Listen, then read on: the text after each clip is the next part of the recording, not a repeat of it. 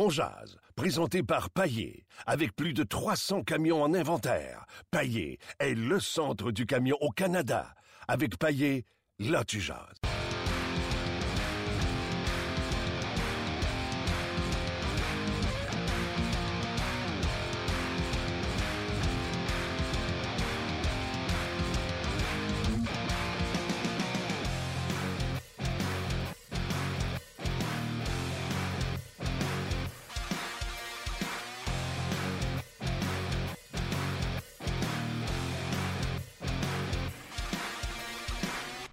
Bonjour et bienvenue à On Jazz, édition du 16 janvier 2017. Mon nom est Martin Lemay en compagnie de Luc Danseau. Salut Luc. Salut Martin. Comment vas-tu? Très bien. Toi? oui, oui, oui, oui, oui, oui, ça a super bien été. Beau week-end. Euh, T'es faire du ski, faisait fret. Oui. C'est le fun de parler de sport, il faut en faire un peu. Oui. Et euh, c'était pas chaud. Glacé? Le- Glacé un peu ou? Ouais, ouais, non, mais euh, ça, c'est pas si pire. Là. Les, les pistes avaient été travaillées, mais euh, difficulté à se réchauffer. Donc, euh, pas grave. On a eu du plaisir et le Canadien a donné un spectacle samedi. Euh, le match était vraiment euh, intéressant à regarder. Les gens qui étaient au Centre Bell, on sentait l'atmosphère. C'était incroyable. Donc, et le Canadien, on en parlait un peu plus tôt, Luc.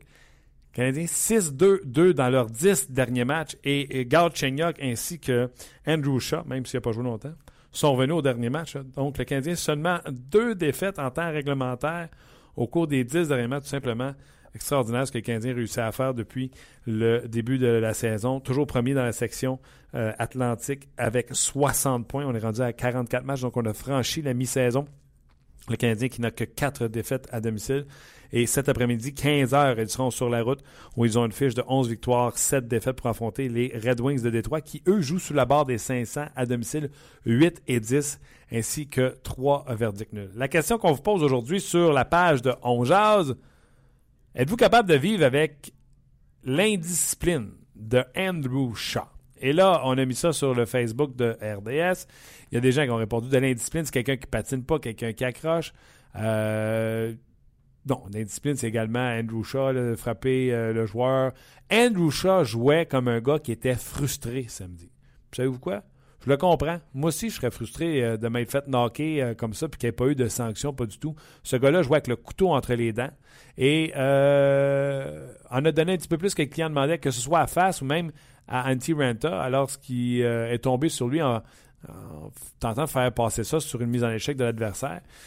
Les arbitres ont bien vu, ils ont bien fait de refuser le but des euh, Canadiens de Montréal en raison de cette euh, pénalité qu'on a donnée à Andrew Shaw sur le jeu. Bref, tout ça pour vous dire que, puis je l'ai dit tantôt, je l'ai dit sur la capsule, je suis très prêt à vivre avec les désagréments que peuvent apporter l'indiscipline d'Andrew Shaw parce qu'il amène tellement plus avec son énergie, sa, passion pour le hockey. Il amène des choses que les statistiques et même les statistiques avancées ne pourront jamais vous montrer.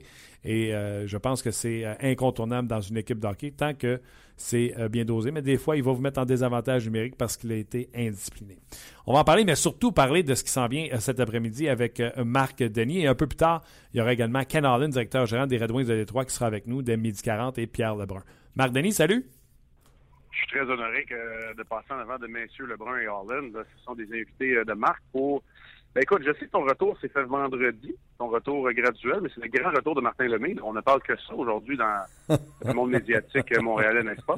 T'es niaiseux. Mais je voulais te dire un gros merci de, de m'avoir remplacé lundi dernier. Je t'ai écouté. euh, c'était fâchant pas pouvoir te répondre quand tu parlais de moi, mais je t'ai écouté assez, assez durement, mon chum. Euh, Mais tu sais que tu sais que je suis resté quand même poli, par exemple. J'ai j'ai j'ai j'ai pas laissé les parenthèses ouvertes. Je les ai fermées et j'assume pleinement. Je savais que tu m'écoutais, mais ça a été euh, ça a été bien le fun, euh, ça a été bien le fun de le faire. Je suis content que, que tu sois de retour. Marc. T'es bien fin, Marc. Euh, premièrement, euh, je veux revenir rapidement sur le match de, de- de samedi. Puis la question que je pose aux gens, euh, puis j'y ai répondu moi-même déjà. Êtes-vous prêt à vivre avec les indisciplines de Andrew Shaw? Je te pose la question. Pas comme samedi, non.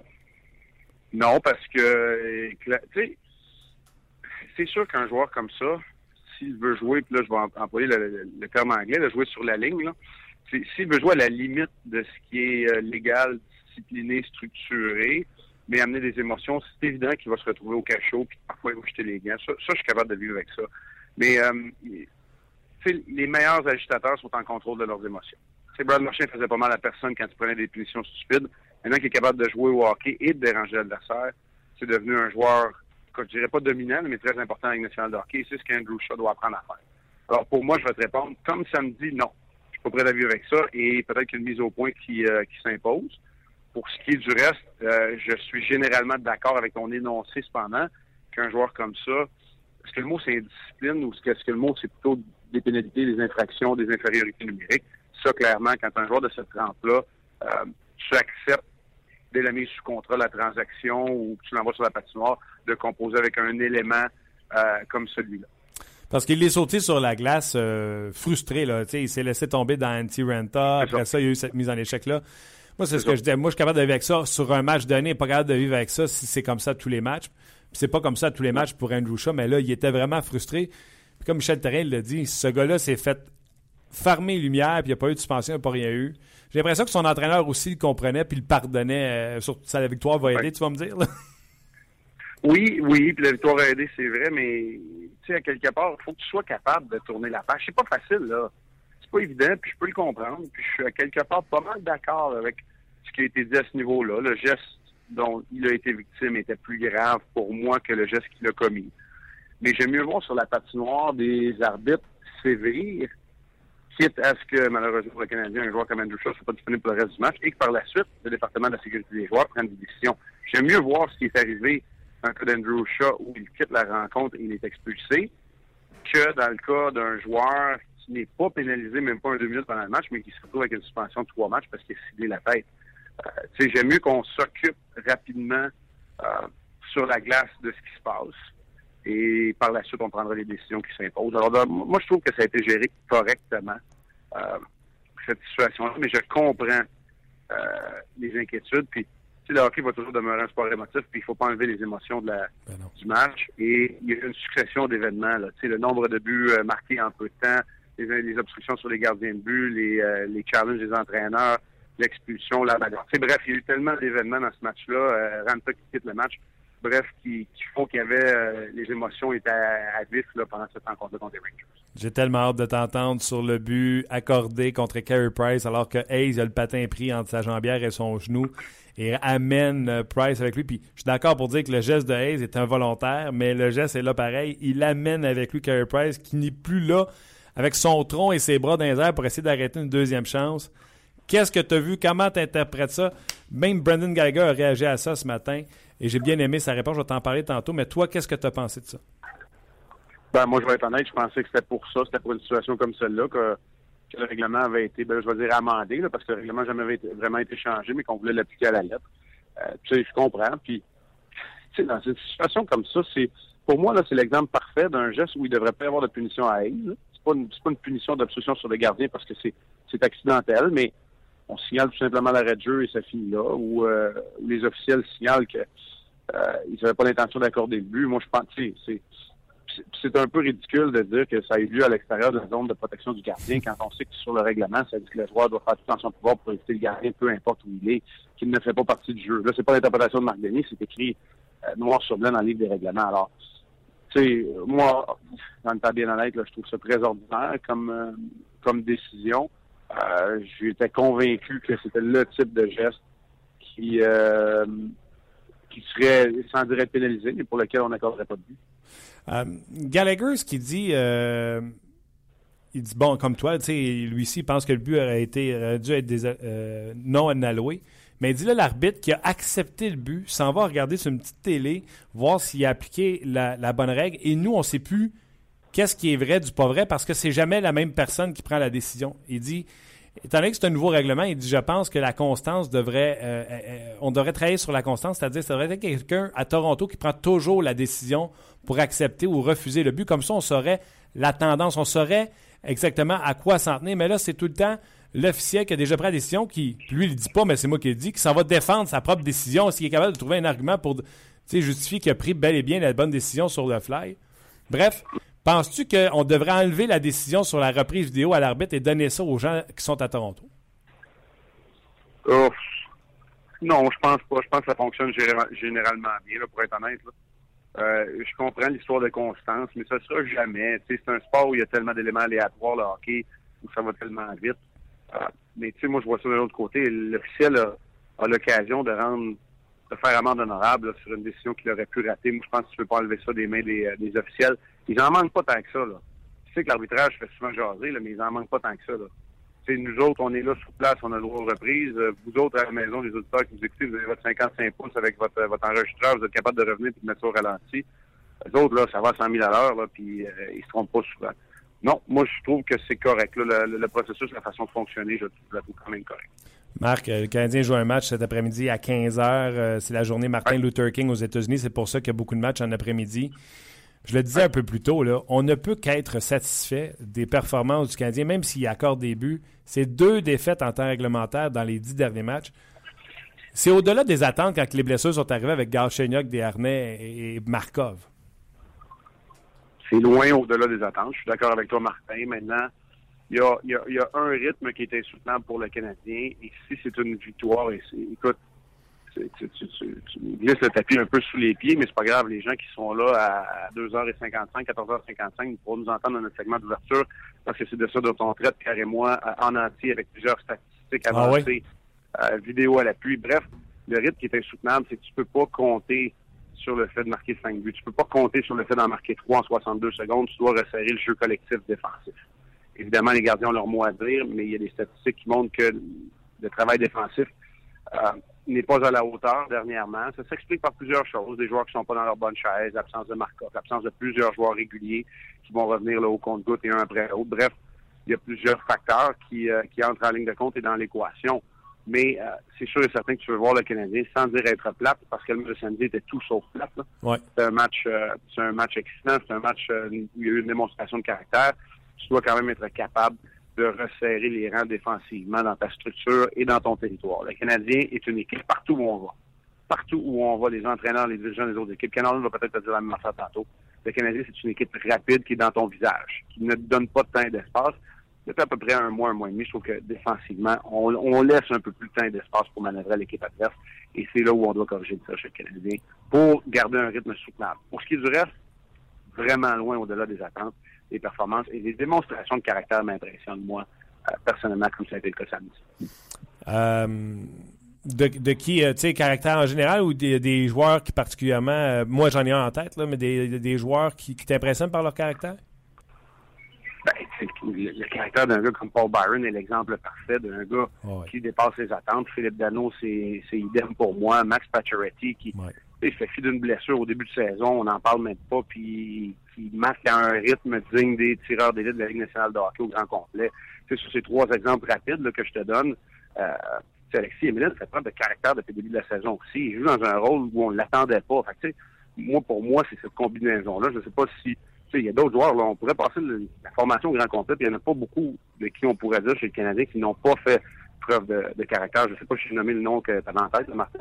Ben moi, c'était Max Pacioretty parce que j'étais un peu rancunier oui. dans la vie. Je me souviens de tout ce qui a été dit sur Max Pacioretty en début de saison, qu'il n'était pas un vrai leader, un vrai capitaine.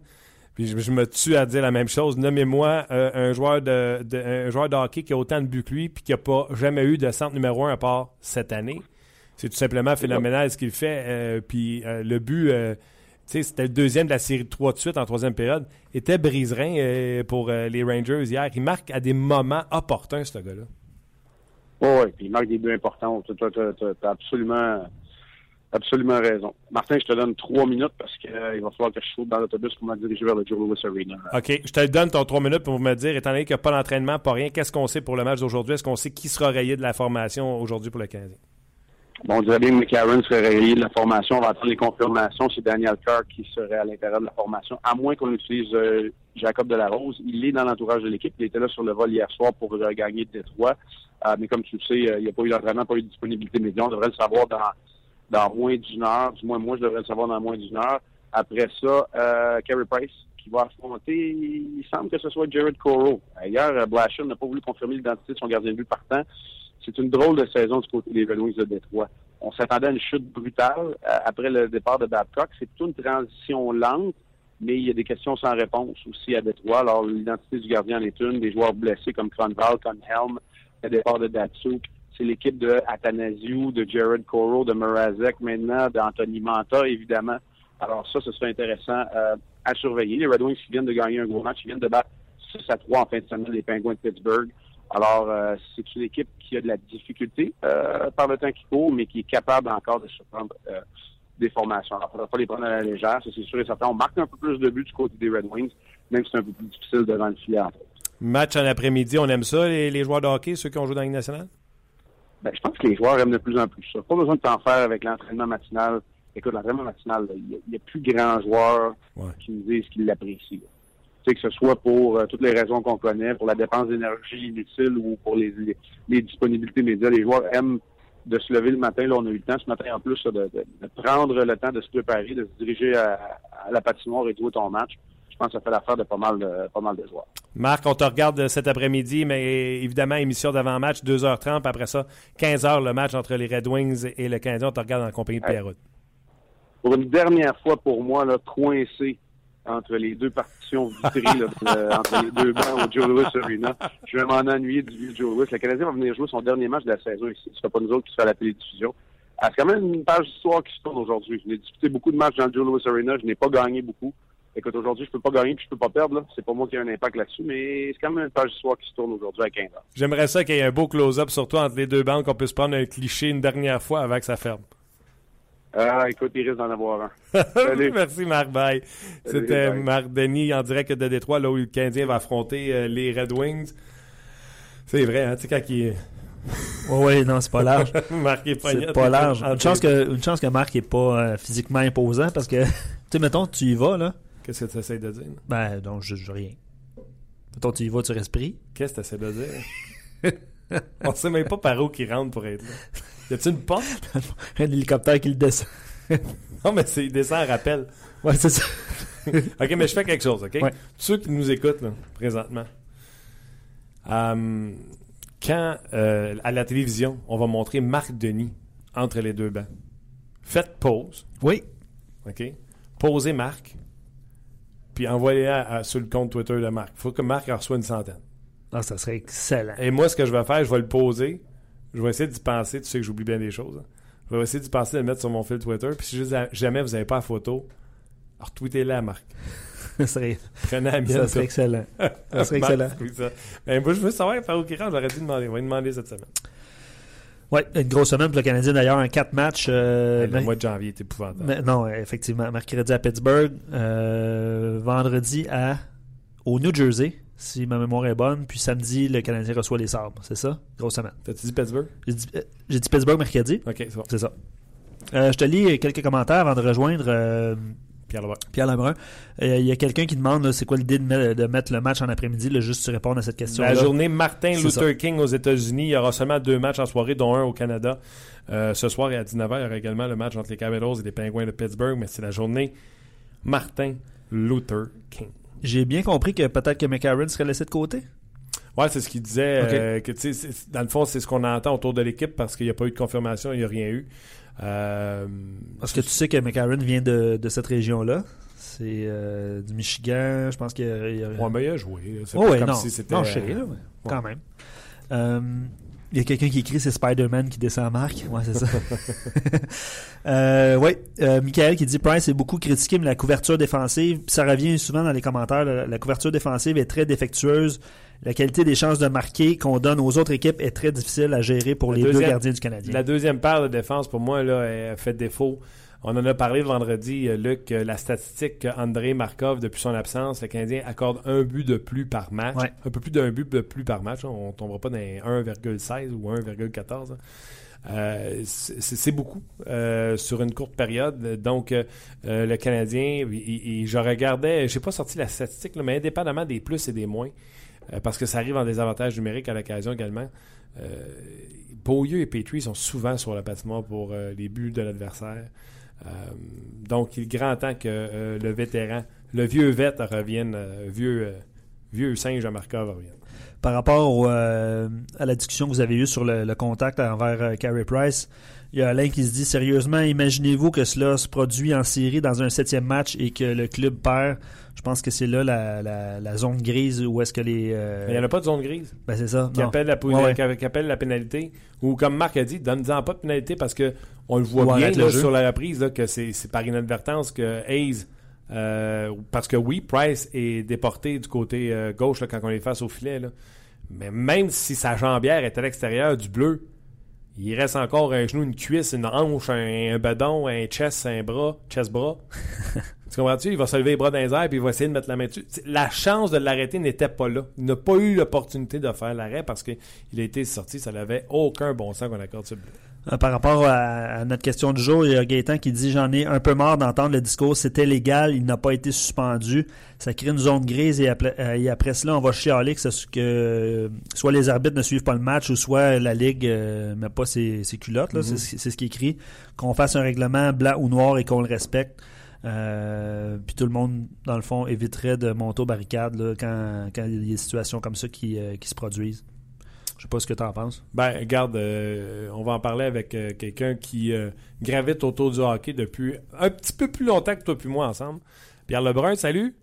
Salut, salut. Comment ça va le lendemain de cette défaite de brise? Très cœur des Cowboys? un super bon match. Très fier de mon équipe, évidemment. toute une remontée.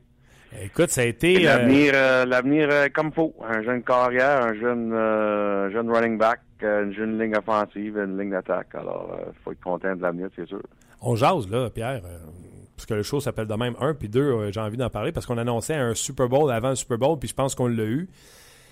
Comment tu trouves que tes Cowboys... Ben, je sais pas, les, les Falcons ont l'air pas mal impressionnés. Il n'y a pas personne qui parle aux autres, mais ça me surprendrait même pas si les Falcons ils battent, les Packers, je vais dire franchement. Ah non, ça va être un sapristi de bon match, mais euh, euh, les, les, les, Cowboys étaient en, semaine de congé la semaine dernière et le début de match, c'est pas euh, Dak Prescott qui a eu de la difficulté, il y a les receveurs qui ont échappé beaucoup de ballons. Y a-t-il mm-hmm. une partie de, du lent départ, parce que c'était 21-3, que tu donnes à cette semaine où ils ont été en congé? On dirait qu'il y avait de la rouille en début de match ou de la nervosité?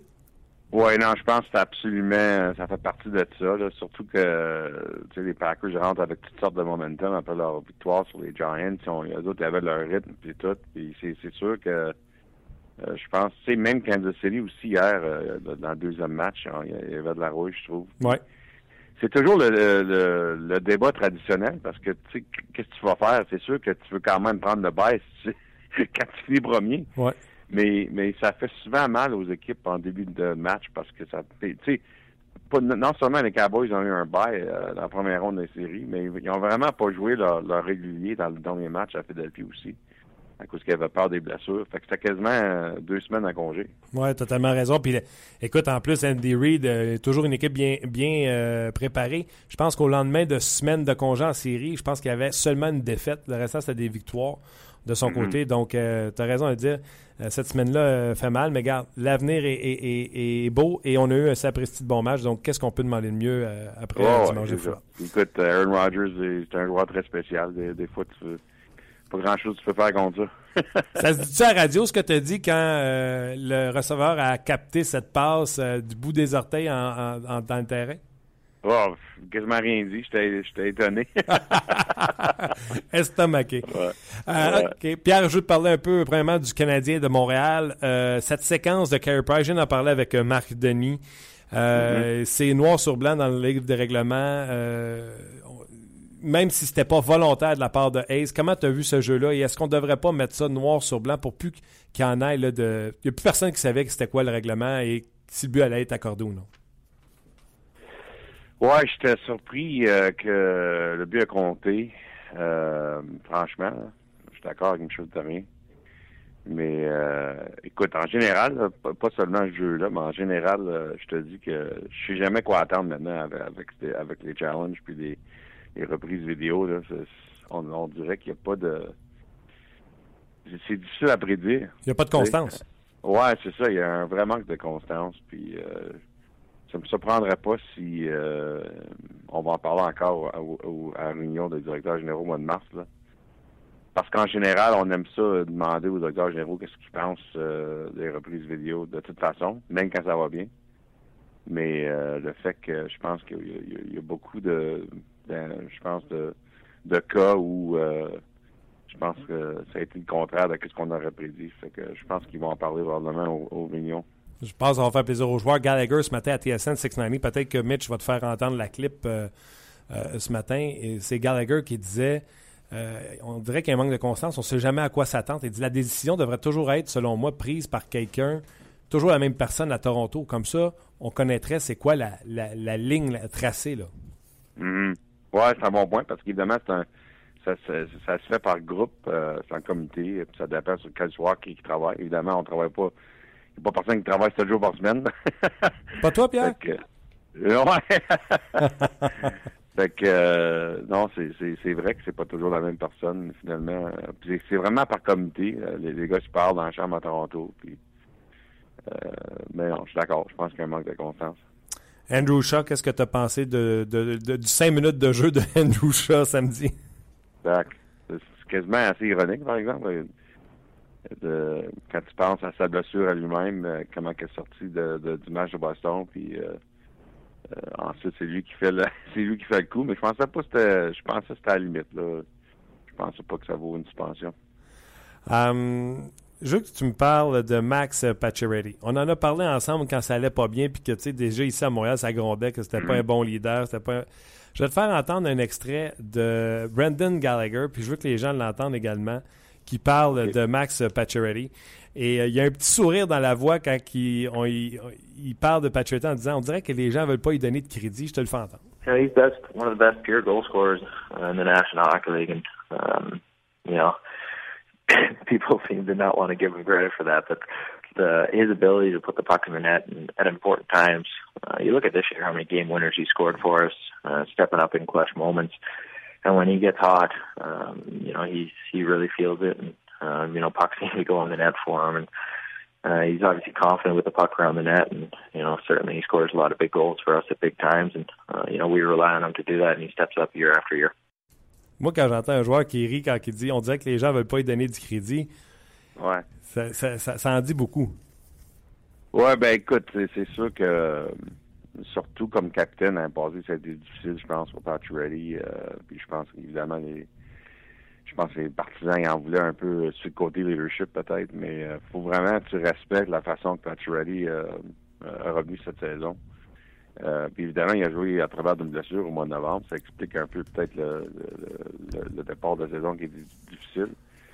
Mais moi, quand j'ai fait un Q&A avec lui, euh, une entrevue avec lui euh, durant mon, dernier séjour à Montréal euh, le mois passé, une des choses qui m'a vraiment intéressé, qu'est-ce qu'il a dit, c'est que il a assez touché la rondelle plus souvent cette saison. je pense qu'il voulait dire les statistiques avancées. Il, fait vraiment attention à ça. À chaque match, il regarde comment souvent il touche la rondelle. Euh, il a dit, par exemple, au lieu de juste rentrer dans la zone et, de lancer au but tout de suite, il essaie de garder la rondelle un peu plus longtemps. Euh, il dit que Radulov a été une grosse influence sur lui de ce côté-là. Ça, je trouve ça intéressant aussi. Par rapport à conserver la rondelle? Conserver la rondelle, euh, pas, pas se débarrasser de la rondelle pour rien. Euh, alors, Reddy espère à la fin de la saison avoir touché la rondelle plus souvent que, toutes les autres saisons. Alors, je trouve ça intéressant un joueur qui se donne, tu sais, comme un, objectif euh, aux côtés des statistiques avancées. Euh, c'est ça qu'il fait cette saison, puis ça paraît. André Markov, depuis son absence, le Canadien accorde plus d'un but de plus par match. C'est quoi le. Comment on perçoit André Markov, un joueur vieillissant près de la retraite ou un joueur qui vaut son pesant d'or autant par ses passes euh, offensives que son jeu défensivement? Ben, je pense que c'est un, un, un, vétéran qui est encore un, est encore très effectif quand il est en santé. Euh, euh, moi, je pense qu'il va jouer un autre 2-3 ans. J'ai l'impression. Euh, c'est sûr qu'il doit, qu'il doit, garder, il doit se garder en santé, par exemple. Mais ouais. avant cette blessure, il avait passé pas mal un, deux, trois saisons sans rien. Mm-hmm. je pense que son intelligence, ça, l'aide dans sa vieillesse. C'est sûr qu'il son coup de patin il n'est pas pareil comme avant, mais il est tellement intelligent avec la rondelle, avec ses décisions, que ça l'aide à, devenir un joueur, euh, de garder, d'être encore un joueur très effectif euh, défensivement. Un défenseur euh, qui souvent, on l'oublie dans les conversations des meilleurs défenseurs offensifs, c'est Christopher Letap. Puis certainement, une des raisons pourquoi on l'oublie, c'est parce qu'il joue pas beaucoup de matchs, souvent blessé, et encore une fois, a mm-hmm. été placé sans les blessés par les pingouins. Oui, malheureusement, c'est c'est vraiment l'histoire de sa carrière. Hein. c'est certainement pas de sa faute. C'est de la malchance, mais ça va faire mal aux Pingouins parce qu'ils connaissaient une grande saison encore une fois. Et puis, tellement important, surtout sur l'avantage numérique. Il y a une chimie naturelle avec Crosby et Malkin sur l'avantage numérique que Christopher Letang. Mais la réalité, puis je dis ça avec, euh, avec beaucoup de respect pour, pour, Christopher, mais la réalité, c'est que les Penguins sont habitués à jouer sans lui, alors ça sera pas quelque chose de nouveau. Euh, ils ont beaucoup de profondeur dans l'organisation. À la ligne 2, justement, je parlais de ça avec Jim Rutherford récemment.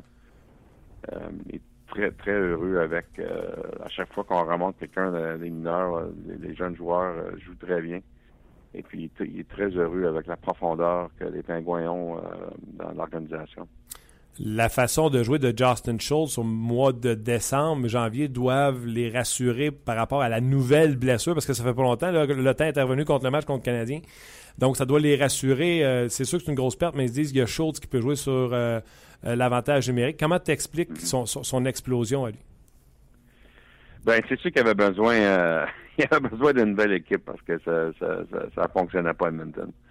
Et puis, tu vraiment l'impression, avec, je me rappelle d'avoir parlé avec Peter Shirley après, après l'échange, puis lui-même, le directeur général des Oilers, faisait la prédiction que Justin Schultz était pour se rétablir à Pittsburgh, mais c'était pas pour arriver à Edmonton. Il avait complètement perdu confiance. Les partisans euh, lui en voulaient, les médias à Edmonton. Alors, ça, prenait vraiment un nouveau départ. Puis, évidemment, il a eu à Pittsburgh une situation parfaite. Euh, joue très bien cet avantage numérique. Euh, euh, il est confiant encore une fois. Euh, c'est intéressant en, général.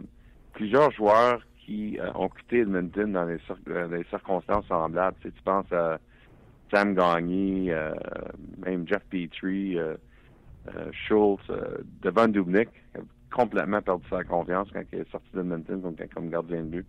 Tous les gars qui ont comme ils ont, été, ils ont, ils, ont, ils ont sorti de avec euh, euh, avec leur confiance un peu ébranlée, puis ils se faisaient blâmer pour euh, les problèmes de rebâtissage à Edmonton, puis ils ont tous ils sont tous rebondis, hein. Petrie qui joue très bien depuis qu'il est arrivé à Montréal. Dubnik, il faut peut-être gagner le trophée Vézina cette saison. Ah oui, t'as tellement raison. Sam Gagné, même avec une saison extraordinaire pour les Blue Jackets. Euh, il y, en a plusieurs. Même tu peux aller, tu peux remonter jusqu'à Andrew Cogliano, qui, était un des premiers vraiment à se faire enlever de, d'un des premiers rebâtissages Oilers, qui depuis le jour qu'il est arrivé à Anaheim est devenu un joueur très très très clé pour eux. Un joueur à deux sens, euh, très bon défensivement, et puis euh, les Ducks sont absolument volés des Oilers. Alors c'est, intéressant. Écoute, finalement, Edmonton le rebâtissage fonctionne euh, grâce à Connor McDavid, mais c'est intéressant de voir tous les joueurs qui ont comme été blâmés et échangés euh, durant euh, plusieurs années, puis comment ils sont établis avec d'autres équipes. Des fois, tu le mentionnes si bien, il y a tellement de joueurs, fait que tu regardes du côté de l'organisation, mais si je reviens à Schultz, ça arrive souvent aussi, Pierre, a des joueurs qui, à un moment donné, ont besoin de frapper le mur en pensant que c'est des superstars, qu'ils ont toutes... tu sais, Schultz, il y avait un country club à Edmonton, là Chose l'impression que, tu sais, même à son arrivée à Pittsburgh, c'était pas un gros char. C'est récemment que ça, au, niveau offensif, c'est revenu. On dirait que les gars, des fois, ont besoin de vivre. Tu sais, c'est des genoux, ils n'ont pas d'expérience. Puis à un moment donné, ils ont besoin de se faire mettre du plomb dans la tête pour réussir à se réaliser. Non, je pense, je pense, euh, c'est vrai. Et puis, euh, aussi dans son cas, faut, faut qu'on se rappelle, il y avait eu tout un toute une course d'équipe qui a essayé de le signer parce qu'il est en genre libre qui est sorti du collège. C'est un peu comme Jimmy Vesey l'été passé. Ouais. Très semblable. Le monde, le monde oublie ça, mais pour Justin Schultz, c'était incroyable la compétition parmi les équipes. Et puis je pense que ça, ça, ça, ça, met une pression ça, sur un jeune joueur parce qu'il y a tellement d'équipes qui voulaient l'avoir. Il a été traité comme un superstar avant de même jouer un match à national. La réalité, c'est qu'il y a de la compétition pour les gars de même parce que c'est des gars gratuits. C'est des joueurs gratuits. Euh, dans un système que c'est rare que tu peux avoir des joueurs gratuits, tu sais. Ouais. Alors, c'est pour ça qu'il y a tellement d'équipes qui compétitionnent pour des agents libres du collège américain, parce que c'est des gars que tu n'as pas besoin de repêcher. Euh. mais je pense que ça, ça y a fait mal, parce que, évidemment, il rentre dans un marché canadien. Puis en plus de ça, il rentre dans une équipe qui avait tellement besoin d'aide défensive. ouais. Que on voulait, on voulait qu'il fait tout. Puis évidemment, il aurait pu réagir euh, de meilleure façon. Euh, je pense que la pression l'a affecté. Mais la leçon de tout ça, par exemple, je pense que ça va l'aider maintenant à Pittsburgh. Parle-moi, euh, écoute, ça c'est drôle. À chaque année, cette question-là revient, Pierre. À chaque année, tu as une gang dans leur coin qui font euh, Ouais, il va être échangé. Puis à chaque année, il y a une gang qui dit non, il veut pas partir de l'Arizona. Shane Doan, est-ce que c'est l'année où il va essayer d'aller gagner une Coupe Stanley ailleurs qu'en Arizona? Je pense pas. Euh, J'en ai parlé, en, fait, euh, lors de son séjour ici à Toronto, euh, au mois de décembre. Euh, j'ai entendu que les médias euh, sortent de la chambre, je me, je me suis assis avec. Ça fait des années que je connais, Shane. Puis, une des choses qu'il m'a dit, c'est que c'est important pour lui qu'il a joué avec la même équipe toute sa carrière. Il est très fier de ça. évidemment, lui, il, écoute, il va avoir un rôle avec l'équipe dans, sa retraite. Hein? je pense pas mal évident. Puis je pense que c'est tellement important pour lui d'avoir joué pour la même équipe que je pense pas qu'il est capable de se voir dans une autre formation. Fait que moi, je serais bien surpris si ça arrive. Et là, c'est différent, je pense, parce que déjà, là, ça fait plusieurs équipes qui jouent avec. Alors, je pense que là, il serait correct avec un échange. Mais dans le cas de Don, euh, j'ai l'impression qu'il va qu'il va demeurer euh, avec les, les Coyotes, puis je pense qu'il va prendre sa retraite probablement à la fin de la saison. Bon, tu savais que tu serais encore dans une gang euh, de, qui dirait non, qui partirait pas. Même pour venir jouer, mettons, avec son cousin de la fesse droite comme Carey Price, mettons. Ça serait assez drôle, hein, s'il se rendrait avec le Canadien. On se rappelle de, la controverse qui s'avait passée avec euh, avec euh, avec l'arbitre à Montréal. Avec Nagui, c'était Nagui qui avait été finalement accusé de cette histoire. Même pas Chandon, pauvre gars, je me rappelle de tout ça. Euh, le, le, maire de la ville aussi avait rentré là-dedans. Hein? Denis Coderre qui avait ouais, Denis de Coderre, ouais. Ah ouais. Ron Fournier était là-dedans, il en avait un paquet. Hey. Méchante histoire. Euh, toi, tu es un, journaliste qui aime euh, les dessous, les choses que les gens vont pas. Toi, tu vas les gratter, puis les, les inside, t'es là. Tu pas un gars qui condamne des entraîneurs sur la place publique. Par contre, il y a seulement un entraîneur qui a été congédié depuis le début de l'année. Et moi, je crois fondamentalement qu'il y a des entraîneurs qui font performer des équipes plus qu'ils le devraient. Euh, mm-hmm. Paul Morris, je le sais que les Jets ont beaucoup de blessés. Je le sais que Cheval c'est un gars loyal. Mais cette équipe-là sous-produit, je sais qu'elle est gardien but, tout ça. Est-ce que Paul Maurice est en danger ou est-ce qu'il y a d'autres entraîneurs que tu vois qui pourraient être en danger dans la Ligue Ben, oui, éventuellement, ça va arriver. C'est très surprenant qu'on a juste un qui était congédié cette saison, puis il aurait dû même pas se faire congédier. Ouais, c'est vrai. Euh, mais euh, je pense que ça va venir. Euh, écoute, c'est toujours difficile à, prédire parce que tu entends des choses, mais vraiment, jusqu'à temps que ça arrive, c'est difficile. Et c'est très rare qu'un directeur général va nous convier euh, comme journaliste que, ça va arriver. C'est très rare. Alors, quand ça arrive, ça arrive. Mais, euh, tu regardes les équipes euh, euh, Capuano avec les Islanders, on sait jamais. Moi, j'ai l'impression qu'avec eux autres, parce qu'on a des nouveaux propriétaires avec les Islanders, je pense qu'on veut probablement voir comment toute la saison se passe avant qu'on fait des grosses décisions. Puis ça, ça peut être autant Garchino que, que Capuano. On verra ce qui arrive là. Euh, c'est intéressant pour moi aussi. C'est là, ça, c'était supposé d'être une année pour les Sabres, comme, comme ce qui se passe à Toronto, franchement. C'est une étape pour une jeune équipe.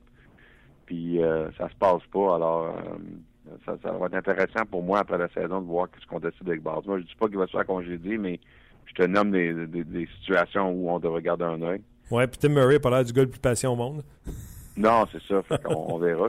Comme je te dis, j'entends absolument rien pour dire qu'il y a quelque chose là, mais je vais juste te donner, je te présente des, des, euh, exemples. Euh, Dallas avec Lenny Ruff, je sais que Jim Neal a beaucoup de loyauté envers Lenny Ruff, mais je crois que son contrat, euh, il a besoin d'un nouveau contrat à la fin de la saison. Alors ça, ça va être intéressant si les Stars marquent les séries. OK. Et puis, tu as, mentionné Paul Maurice. écoute, tu fais des bons points. Mais je peux te dire que Kevin Chevaldayoff est absolument tellement loyal avec euh, Paul Maurice que s'il y a un changement à Winnipeg, j'ai l'impression que ça, serait seulement après la saison, mais on verra. OK. Et avant de te laisser, comment va se finir l'histoire entre les Flyers et leur entraîneur Axtall avec euh, leur défenseur ou ex-défenseur vedette, Bear? Et il joue, il laisse de côté euh, le point du doigt. Euh, je, me demande comment ça va se finir cette histoire-là. Ben, c'est intéressant. Hein? Tu peux faire un lien même avec ce qui se passe avec John Klingberg à Dallas. C'est vraiment incroyable comment Klingberg a eu de la misère cette saison. Il s'est fait laisser de côté deux fois, je pense, par Lindy Ruff. C'est dur à croire quand on regarde son rendement l'année passée à Klingberg. C'était semblable à, à Des, des, jeunes défenseurs offensifs avec tellement de confiance l'année passée, puis là, ils sont complètement perdus. C'est vraiment étrange, franchement. Mais, euh, mais quand tu perds ta confiance comme jeune athlète, là, euh, ça peut vraiment, euh, évidemment, ça affecte ton rendement. C'est absolument le cas avec ces deux gars-là. C'est intéressant de voir la suite des choses, là, parce que ces joueurs-là vont vouloir jouer. les entraîneurs veulent qu'ils jouent d'une certaine façon ou qu'ils retrouvent leur confiance, comme tu le dis. Donc, il devra avoir une, une situation où peut-être un ou l'autre devra bouger, soit l'entraîneur, comme tu disais tantôt, Ruff ou euh, Klingberg, comme tu parlais, ou Axel. Comme là, les Flyers, leur, leur histoire, euh, leur, conte de fées semble tirer à sa fin. Oui, mais je peux te dire que Ron Extall aime beaucoup son jeune, son jeune entraîneur. Fait que, encore une fois, je pense qu'il y, a de la loyauté là. Ben, ça va être des dossiers à suivre. Pierre, un gros merci. Il va y avoir quand même du bon football la semaine prochaine, même si les Cowboys ne sont pas là. Oui, oui, c'est bien correct. Euh, la, vie continue. C'est sûr. Bye, Pierre. On s'en parle lundi. OK, salut. Bye. C'était Pierre euh, Lebrun. on a fait le tour un peu de ce qui se passait dans la ligne nationale de hockey. Euh, je pense que si les Flyers décident que Goddess Bear ne représente pas, euh, ne joue pas dans les, dans les façons responsables qu'on le demande, je pense qu'à un moment donné, un divorce sera. Euh, ils ont d'autres jeunes défenseurs qui s'en viennent dans les mineurs du côté de, des Flyers de Philadelphie, donc ce sera un dossier à suivre. Il y a quelqu'un qui. c'est Alain, je pense, qui me demande si. Avez-vous assommé Luc? Puis moi, je réponds je pense que je suis toujours là. Ils ont coupé ton micro. Mais c'est moi qui contrôle les micros. Ouais, c'est toi qui s'est coupé. C'est ça, je me suis coupé moi-même. Est-ce que tu penses que toi, selon euh, la question de Michael, est-ce que tu penses que c'est Paul Morris qui sera le prochain congédié? Je sais que tu... Je l'ai dit dans la question, tu sais, je sais que Chevaldeoff, tu sais, Chevaldeoff, Marc Bergevin, euh, Stan, ça vient tout de la même Dale c'est tout du monde loyal, c'est... Tu comprends-tu? Fait que... Euh, puis Chevaldeoff fait une maudite bonne job pour amener du talent avec les Jets de Winnipeg, mais est-ce qu'à un moment donné, à Winnipeg, on va dire « Hey, là, c'est assez. Ouais. Tout le monde saute, puis on recommence. » Euh, et est-ce que l'entraîneur pour remplacer Paul Maurice, eux dans le club école, la personne qu'ils ont, c'est Pascal Vincent. Donc est-ce qu'ils sont prêts à aller avec un jeune entraîneur comme Pascal Vincent ou ils vont aller vers un entraîneur d'expérience qui est disponible? Euh, dossier à suivre également dans, dans, ce cas-là. Euh, du coq à évidemment. Là, euh, mettons qu'on oublie les autres trios pour le moment. Quand on regarde Pacioretty, Galchenyuk et Radulov, a-t-on de quoi envier aux autres équipes? On en, on en parlait euh, en, dehors des zones au, début de l'émission. Euh, honnêtement, c'est quand même un excellent premier trio. C'est un excellent premier trio, mais ça faudrait poser la question au dénigreur de Pacioretty en début de saison qui euh, souhaitait une transaction dans son cas. Et c'est à eux autres j'aimerais poser la question. C'est pas un leader. Euh, si on regarde ce matin, là, 37 points en 44 matchs, donc 20 buts en 44 matchs, se dirige vers une saison de près de 40 buts encore une fois. Lui qui a connu ce très, très lent début de saison. Et euh, c'est un plus 7 pour lui. Euh, je regarde les, les, moins chez les Canadiens. Là, il y a seulement Philippe Dano, c'est drôle, il a connu tellement de succès. Il y a seulement Philippe Dano qui est dans les moins avec un, moins 1. Euh, Pierre qui dit un segment, puis on, jase entre nous aussi, là, un segment sur les joueurs qui sont automatiquement protégés par leur équipe en vue de la prochaine expansion serait intéressant, surtout juste avant la date limite des transactions. Euh, bon, on prend des notes. Je sais qu'on en a déjà parlé, les joueurs qui seraient potentiellement protégés ou non protégés. Mais euh, suggestion de Pierre, je voulais juste le souligner en ondes, comme quoi euh, c'est sûr que c'est un sujet qui, euh, qui est intéressant. En revenant, on revient sur Pacioretty aussi. Il faut aussi se souvenir du but fait par le capitaine quand il a battu les deux joueurs des Rangers par sa vitesse. C'est le but. c'est McDonough, je pensais, qui était. McDonough et Girardi. Girardi, c'était sûr qu'il allait le battre. Mais McDonough, c'est un des très bons patineurs, des meilleurs défenseurs au niveau du coup de patin dans la nationale de hockey. Puis, tu sais, combien de fois qu'on en a parlé, Luc, tu sais, on, on, est. Tu sais, mon linge a l'air fou, mais c'est pas. Tu sais on en a parlé. Là. Je te disais, l'explosion de Max Pacioretty, on la voit pas comme le, deux ans. même l'an passé, souvenez-vous, il est arrivé au camp d'entraînement, au club de golf avec les béquilles. On dirait qu'il n'avait pas cette explosion-là. Et là, on nous dit qu'en novembre, il est blessé, mais nous autres, on en parle octobre, novembre. Ah, Pacioretty n'a pas ce, mm-hmm. ce pot plus que les autres. Est-ce que c'est, il est traversé des chemins? A-t-il perdu cette vitesse? Ben non, on apprend qu'il était blessé, serait guéri. C'est drôle. Il semble plus que jamais l'avoir ce pas-là sur les autres. Euh, sur les adversaires. Absolument. Donc, c'est tout simplement extraordinaire. Il y a- oui. Bon, J'allais dire, on est en attente de l'appel de Ken Holland. Euh, donc, euh, restez avec nous, bien sûr. Il y a Michael qui rajoute là, à ce que tu viens de dire par rapport à Pacioretty. Depuis que Michel Terrien a parlé qu'il fallait qu'il aille, euh, qu'il aille chercher la rondelle au lieu de l'attendre, on dirait qu'il est plus agressif, qu'il va euh, travailler un petit peu plus dans les coins et dans les zones de trafic. Je sais pas si tu as remarqué la même chose. Euh, Surtout euh, quand Pierre il dit qu'en conversation avec Pacioretty, Pacioretty il a dit que lui il veut avoir plus touché à la rondelle plus souvent, c'est-à-dire peut-être participer à un- je vais utiliser des termes là, de hockey, euh, peut-être participer plus au cycling avant de venir se positionner devant le filet, au lieu de laisser les- ses coéquipiers travailler en dualité et de perdre la rondelle. euh, ben, peut-être aller travailler avec eux sur le cycling, travailler le long de la bande. C'est ça le cycling en français? Cycling en français? Travailler le long de la oui, bande. oui, oui, absolument. Oui. Puis là, tu travailles avec eux, puis là, à un moment donné, tu t'en dégages parce que tu penses que Radula va le contrôle, parce que Galchenyuk a le contrôle, et tu t'en vas devant le filet pour euh, marquer euh, un but. Et là, peut-être qu'il va aider ou travailler un peu plus avant de se libérer pour aller... Parce que c'est fini, là, penser que les gars vont arriver là à un contre un puis qu'ils vont remporter toujours le bagarre. C'est des 50-50 qu'on appelle. Absolument. Les défenseurs de la Ligue nationale de hockey, euh, ils sont payés pour faire la même job que toi, donc c'est pas dit que tu vas remporter cette, ce combat-là. Bref, tout ça pour vous dire que oui, euh, Pacioretty peut-être touche plus souvent la rondelle, mais il a ce, ce step-là, ce jump-là qu'il avait là, un an, plus qu'un an, là, parce que l'an passé, il a semblé être ralenti toute l'année. Plus rapide. Il a l'air plus rapide, plus explosif. Plus de jump. Martin qui dit euh, on revient sur le- la mise en échec de Andrew Shaw en attendant euh, toujours Ken Holland. Si ça avait été McCarron, je te pose la question. Si c'est McCarron qui fait la mise en échec que Shaw a, a fait à. euh, Face est encore Face. couché la glace. il est encore couché la glace, mais est-ce qu'on a le même discours euh, d'émotion, d'agressivité euh, c'est un peu ça le- c'est un peu ça la question de, de Martin qui pose sur notre page là. Est-ce que est-ce qu'on a le même discours où Shaw est, a l'étiquette d'un joueur salaud par exemple, puis Pas salaud, mais c'est un joueur d'énergie et je pense que McCarron doit avoir cette étiquette-là, cette étiquette-là de gars d'énergie qui euh, joue avec émotion, mise en échec. Euh, la partie où, euh, quand on a perdu, euh, qui, jouait au centre puis qui se plaçait devant le filet. En tout cas, bref, quand McCarron a décidé d'aller se placer devant le filet sur euh, les, euh, les avantages numériques, avec son gabarit, euh, c'est sûr que ça donne euh, des résultats de voir euh, McCarron placé là. Et il doit continuer à jouer dans sa chaise, comme dirait Michel, puis dans ses forces. Puis les forces à McCarron, c'est pas de transporter la rondelle d'un bout à l'autre.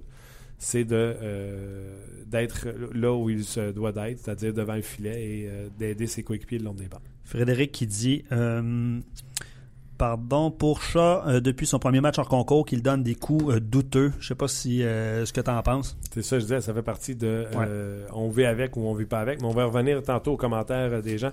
On va tout de suite se diriger au téléphone pour parler avec le directeur général des Red Wings de Détroit, Ken Allen. How you doing? Good. Nice to be with you. Thanks to be uh, with us, and thanks to be with us for a second year in a row.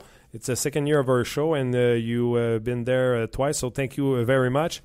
First of all, Ken, uh, first question, your thoughts on your uh, season so far?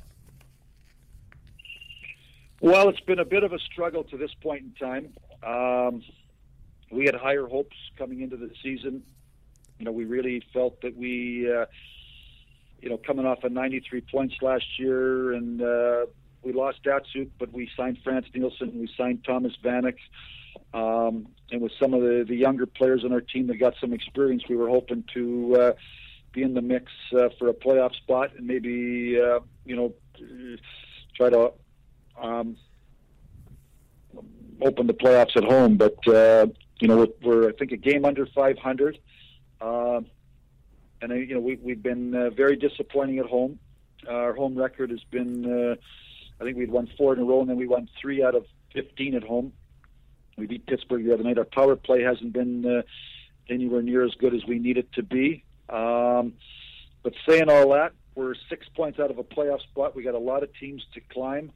Um, we got about half the season to go here, and uh, we understand, uh, you know, the next uh, 10, 15 games here are going to be critical, are, are going to really determine um, if we're going to be able to uh, be a factor in uh, in trying to, to be a playoff team. I look at your team on paper, and to me, I, I like your forwards. I, feel like you have scoring touch on uh, almost every line. Uh, you got speed. Uh, I don't know about your defensive squad if you like it or not. Where did you? Is it a, a, a personal problem, or it's uh, more about the the way you play or uh, the consistency of your of your team? Um, I would say, um, you know, I think anytime you don't play as well, I don't know this one thing. Um, you know, if it's one thing, I think you try to fix it. Um, you know, I think that, you know, where we are today, I think we're number one in the league in man games lost to injury. So we're not, you know, we've lost a lot of key people. Howard's down a month now. Uh, uh, we just had Green out for three weeks. We just had Abdelkader out for five weeks. Helm has been out for six weeks. Um, Brendan Smith was out a month. He came back, played two games. He's now out for three weeks. Mm. Uh, we had missed Vanek for 11 games. We've, we've had a lot of a lot of injuries um, that we haven't been able to overcome. You know, our power play again hasn't produced. We're, we're dead last in the National Hockey League on power play, um, and I think that uh, you know certainly I think that uh, you know our, our defense we don't have a superstar back there like we did in our heyday with Nick Lidstrom and and some other people, but I think for the most part it's been pretty um, it's been it's been pretty steady. Um, and I think that um, but we haven't you know we haven't we haven't scored much. Certainly defense is a part of your attack, uh, not only to create offense but to but to uh, but the transition. So um, you know we'll uh, we'll see how the next 40 games bring. But uh, but uh, you know the last 10 games we've scored over three goals a game.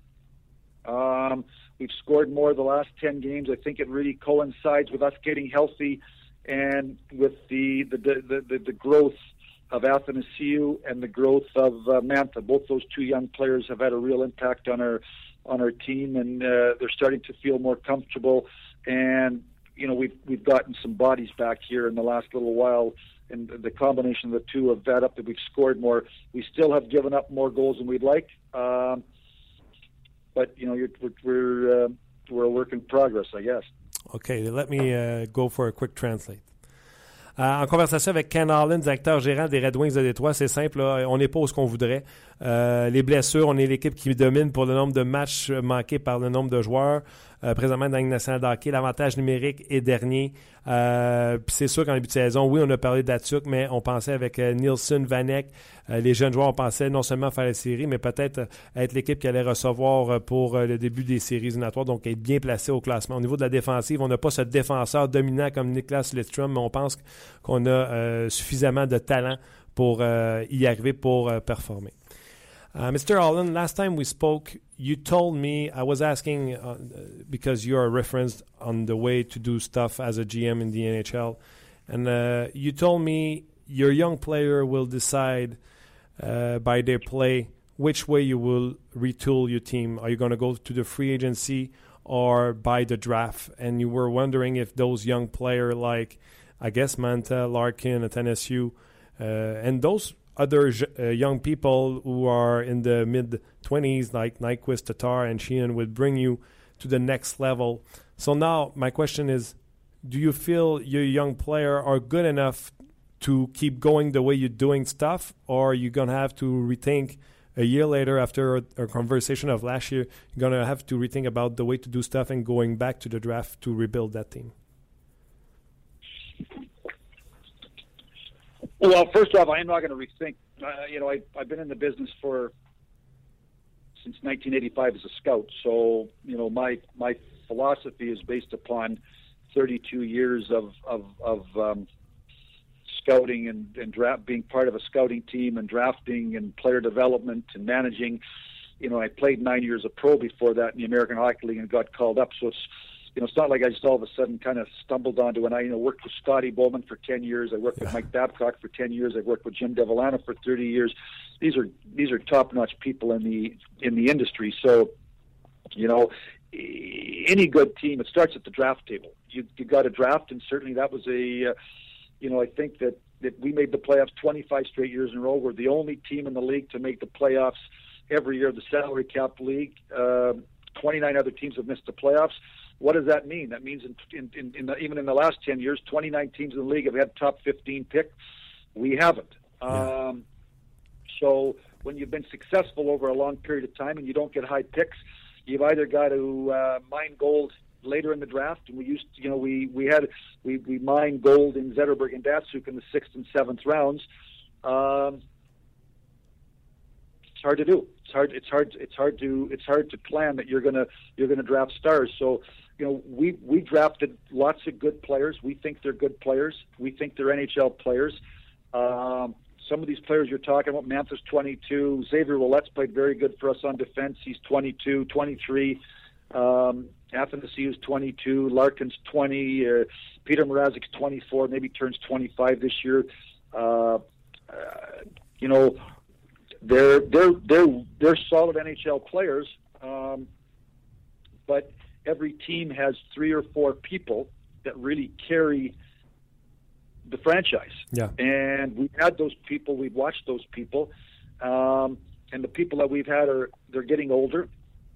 Father Time's banging away, and there's an opportunity here for somebody else to uh, eventually carry the carry the franchise. And uh, uh, if you can't, if you're not a star, it doesn't mean you're not a good player in the NHL. It's just that, uh, um, you know, again, the way we tried to build the team this off season.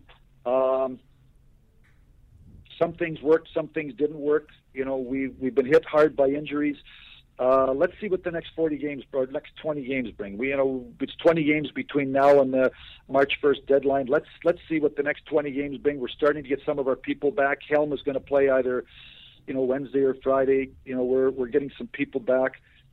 Let's let's see um, let's see if we can make a push here over the next little next little bit. But I uh, I don't know that I'm going to change philosophy based upon you know, I've been in the game for 30 years. I'm, yeah. I'm not going to change philosophy based upon 40 games. Yeah, it was my mistake on the the way I, I, I asked the question it was more about do you feel you have that next generation who's going to take care of your team for the next couple years? Well, I think I think most of those people you're talking about when they're 20 when they're 20 and 21 they're number 1 overall picks. Yeah. They're number 2 overall picks or number 3 overall picks you know, as you look around these other the other teams, anybody that's that's 19, 20, and 21, and it looks like that player hmm. is going to be a star and carry, you know, kind of carry the flag for that franchise. In most cases, those players are going to be top five picks. We haven't had a top five pick here since 1991. I think when we had Keith Primeau with the third overall pick. So, you know, we've we've stuck to a philosophy. We've drafted, we've developed, we've been patient. Um, and we've got lucky. You, you got to have some luck in this game. And, and Zetterberg and Datsuk in the sixth and seventh rounds, they were they were great picks, but they were lucky picks. You, you, and, if, and and and you can't count on that. So we're going to continue to draft. We're going to continue to develop. We're going to try to put players in Grand Rapids, have them spend time, learn to be pros. Mm-hmm. Grand Rapids, I think, has the second or third best record in the American Hockey League. We've got four or five players down there that we think have a chance to be NHL players. Tyler Bertuzzi, Svechnikov, uh, Dan Renouf, um, you know, Turgeon. There's well, there's two or three others. They're not they're not all going to make it, but some of them are going to make it. They've got good veteran leadership down there. They're learning to win down there. They're learning to compete for their ice time. They're learning. They get on the ice sometime. They play with with with good American League pros, and then they're going to get here at 22, 23, and then we're hope they're going to eventually have an impact on the on the on the Detroit Red Wings. Um, the players that just show up mm-hmm. and they're 20 and 21 and 19 years of age, and they have an impact on your team. In most cases, not, a, not most cases, they're top. They're, they're they're high high draft picks. We haven't had those picks. Yeah, I understand. Uh, but you make great picks on both sides on the draft this year, uh, not on the draft this year, but on the draft and on the free agency this year. It's helping your team. I'm thinking about Vanek and Anthony Manta, who you sent in the minor at the beginning of the season, but you brought him back, and I think he's giving you a, a great uh, hand with your team this year. Yeah, very happy with Anthony Manta's development as a player. Um, obviously, the 20th pick in the draft. His last year junior had 80 goals, counting playoffs in the in the uh, in the Quebec Junior League. Turned pro, broke his leg in training camp, missed six weeks, got behind everybody, and I think that he had so much success in junior, he thought he would have that success in pro. And I think that uh, he realized his first year pro in the American Hockey League that some of the things that he had did uh, to have success, he had to he he had to change. He had to change his game a little bit. And uh, to Anthony's credit, you know, not this summer, but the summer before, he really dig in dug in hard in the gym, uh, trained harder, got stronger, and he's done some things. He's made adjustments to his game on the ice. He's, he pursues the puck more. He pressures the puck more. He cycles the puck more. He hangs on. He's harder on the puck down low. He works harder uh, back checking away from the puck, and these are all things that he didn't have to do in junior, but he, he he's doing it. You have to do in pro to have success. And uh, you know, last year he had a real good year. He had about 50 points in Grand Rapids and and led Grand Rapids in scoring in the playoffs in 10 games. I think he had 11 or 12 points. And then this year he scored eight goals in his first 11 games. We called him up, and his time is uh, is done in Grand Rapids. I think he's paid his dues and he's learned to be a pro and. Uh, certainly he's been uh, uh, a real bright spot for us here. And he's again, he's 22 years of age. His uh, his career's ahead of him. He's six foot five. He's got a great pair of hands, and uh, he's uh, he's like I said, he's done things uh, adjustments to his game on and off the ice in order to be a better pro, and uh, he's now uh, he's now playing on one of our top lines with Henrik Zetterberg and uh, Nyquist, and uh, he's getting points and scoring goals, and uh, he's a real important guy in our team. And uh, at his age, he should he obviously uh, he should only improve as he continues to uh, get more experience.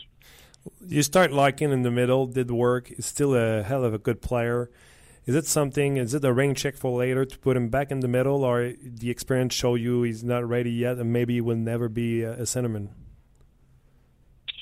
Well, he's going to be a centerman. Okay. He's been a centerman his entire career.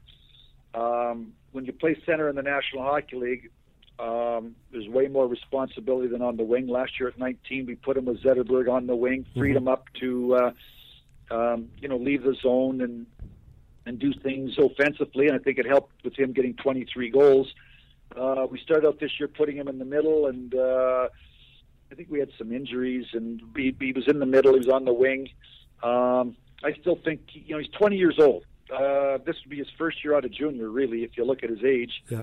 Um, you know, he's a young player. I think he's going through a little bit of adversity. He had a lot of success last year.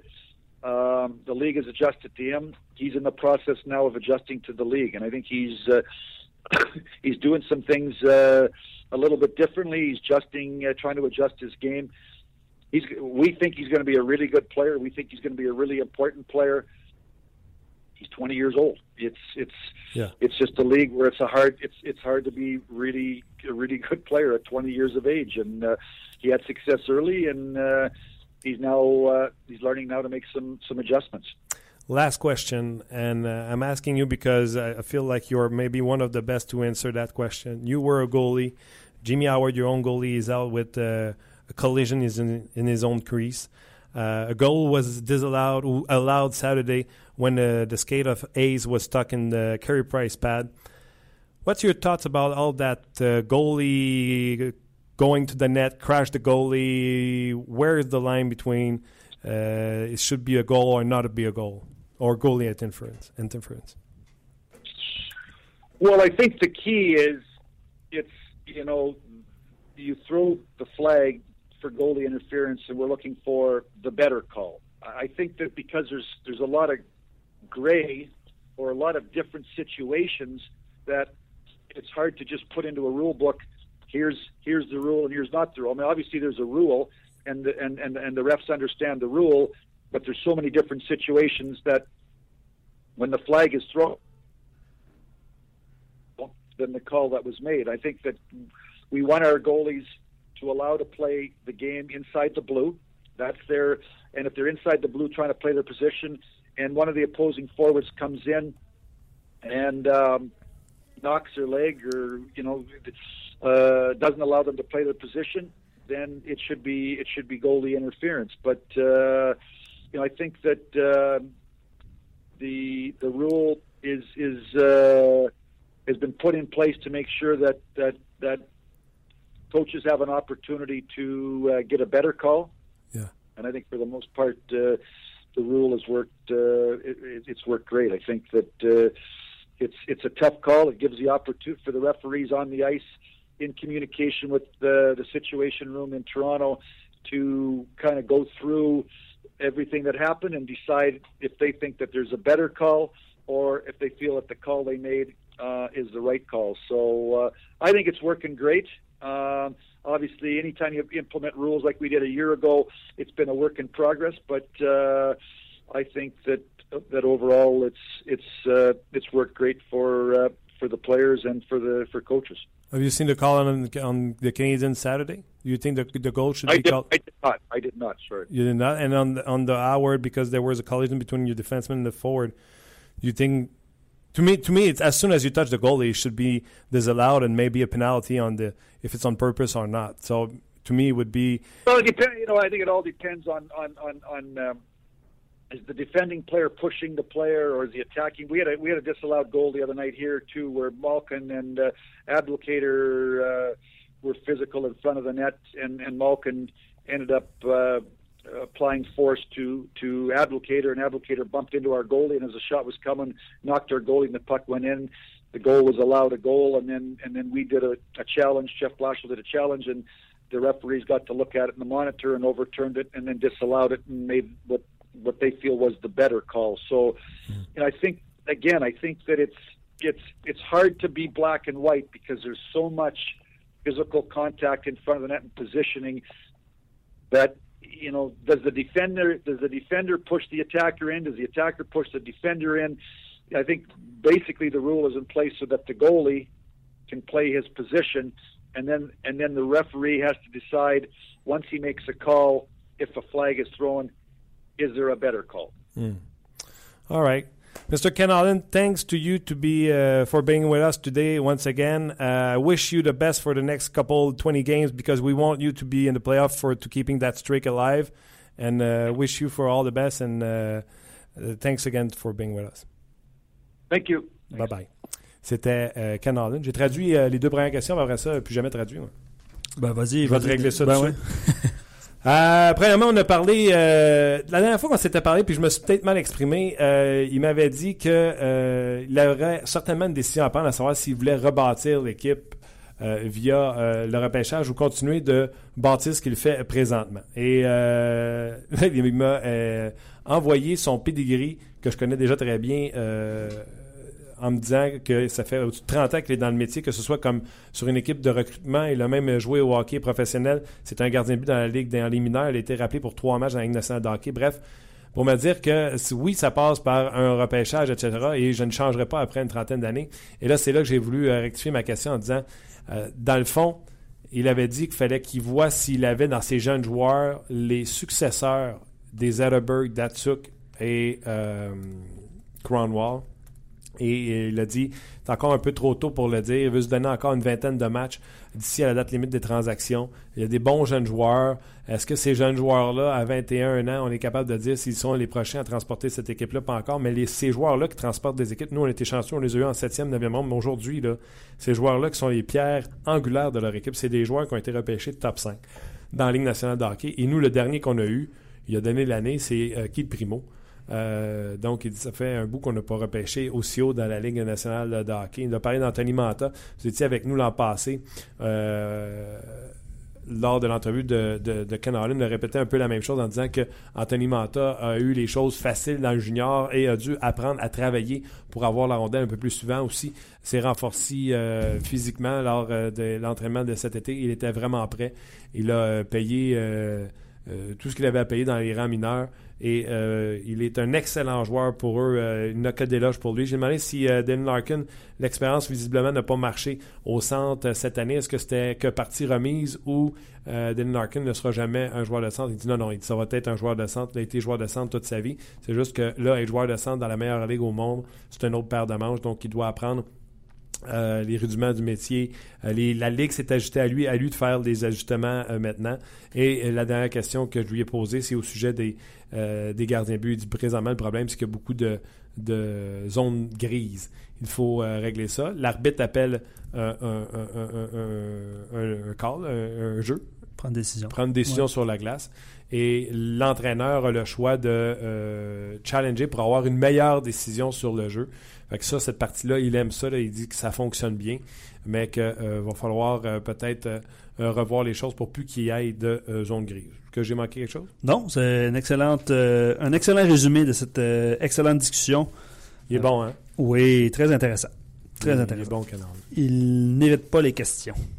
Disons. Non, mais euh, quand Non, j'ai mais- quand j'ai demandé euh, au début, là, euh, c'est quoi j'ai demandé? Il a hésité beaucoup, hein? Euh, j'ai demandé ouais, s'il sentait que c'est parce qu'il n'y avait pas les effectifs dans son équipe ou si c'est Ouais. parce que c'était un manque de constance. Ouais. Euh, tu sais, moi, je vais aller plus loin. Les- les- pour moi, les Red Wings, il manque un défenseur, un- un- un- un- une pierre angulaire à la défense pour pouvoir aspirer à de meilleures choses. Et un gardien de but qui ne s'effondre pas comme Peter Mrazek le fait cette année. Ouais. Euh, y a des bons joueurs. Mais je sais qu'il y a bien des blessés avec les Red Wings de Détroit. Là. Euh, il est, il est depuis toujours. Darren Elb, Jimmy Howard, Brandon Smith, euh, Vitali, euh, Cronwall encore sur la liste des blessés. Mais ça demeure, surtout en attaque, ça demeure une maudite bonne équipe. Ils ont Dylan Larkin, la troisième, avec Riley Sheehan qui déçoit énormément cette année, et Tatar, la troisième. Le talent est là. Pas de raison de ne pas réussir. Canadien Red Wings, c'est à 15h cet après-midi. Bizarre. C'est sur les. Non, non, c'est pas bizarre. Ben, c'est bizarre dans le sens c'est inhabituel. Inhabituel, oui, mais c'est en raison de la journée de Martin Ouais, Luther King. Absolument. Juste annoncer aux gens que c'est euh, Jacob de la Rose. Ça a été confirmé qu'il sera de l'alignement euh, cet après-midi À la place de Macaron, à la place de Michael McCarron. McCarron et euh, Dan Carr seront laissés de côté. Exactement. Euh, je te lis euh, quelques commentaires. Euh, déjà, euh, déjà 13h10. Je pense que les gens sont en mode avant-match aujourd'hui. Ouais. Euh, quelques réponses sur Andrew Shaw. J'adore Andrew Shaw, enfin un joueur de caractère à Montréal. Le seul avec Beaulieu qui joue euh, de façon agressive et qui n'a pas peur de jeter les gants. Shaw répond très bien de ses actes. Il pousse la note un peu, quelquefois pour déranger l'adversaire, mais euh, il va être efficace dans les séries. C'est le résumé du commentaire de monsieur, euh, monsieur Ubob l'éponge. Je sais pas si tu connais Bob? On va l'appeler Bob. On va l'appeler Bob. Euh, juste euh, mentionner pour les Red Wings, là, euh, il y a quelqu'un qui posait une question sur pardon, un joueur recru là, qui est Evgeny Svechnikov, qui est dans la Ligue américaine.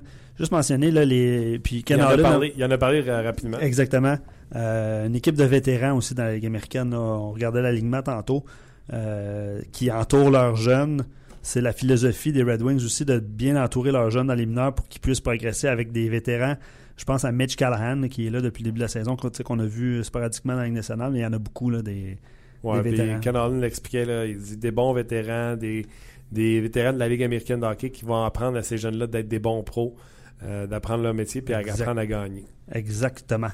Euh, bon, on peut se laisser là-dessus, mon cher. Euh, match précédé de Hockey 360 euh, qui va être spécialement pour l'occasion à 14h30. Ça va, être, euh, ça va être un peu bizarre de regarder Marc Labrèche euh, et ses invités à partir de cette heure-là. Ouais, mais on va se dépêcher, dépêcher- on va se dépêcher à la maison pour euh, voir euh, l'émission avant-match et le match du Canadien. Pour ceux qui ne peuvent pas voir le match là, à 15h, euh, Canadien Express, je pense que c'est le meilleur remède à 20h30. Donc un résumé, euh, ben, un résumé du match. En fait, le match en condensé à 20h30. Juste avant l'entre Exactement. OK.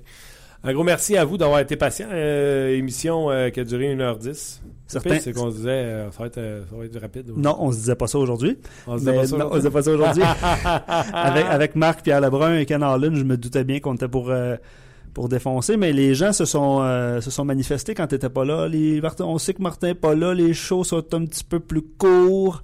Content ou Martin, pas content? Martin est revenu. Ben, des petites blagues, là, des petites blagues Non, mais les gens veulent que ça finisse plus court? C'est moi qui est trop long?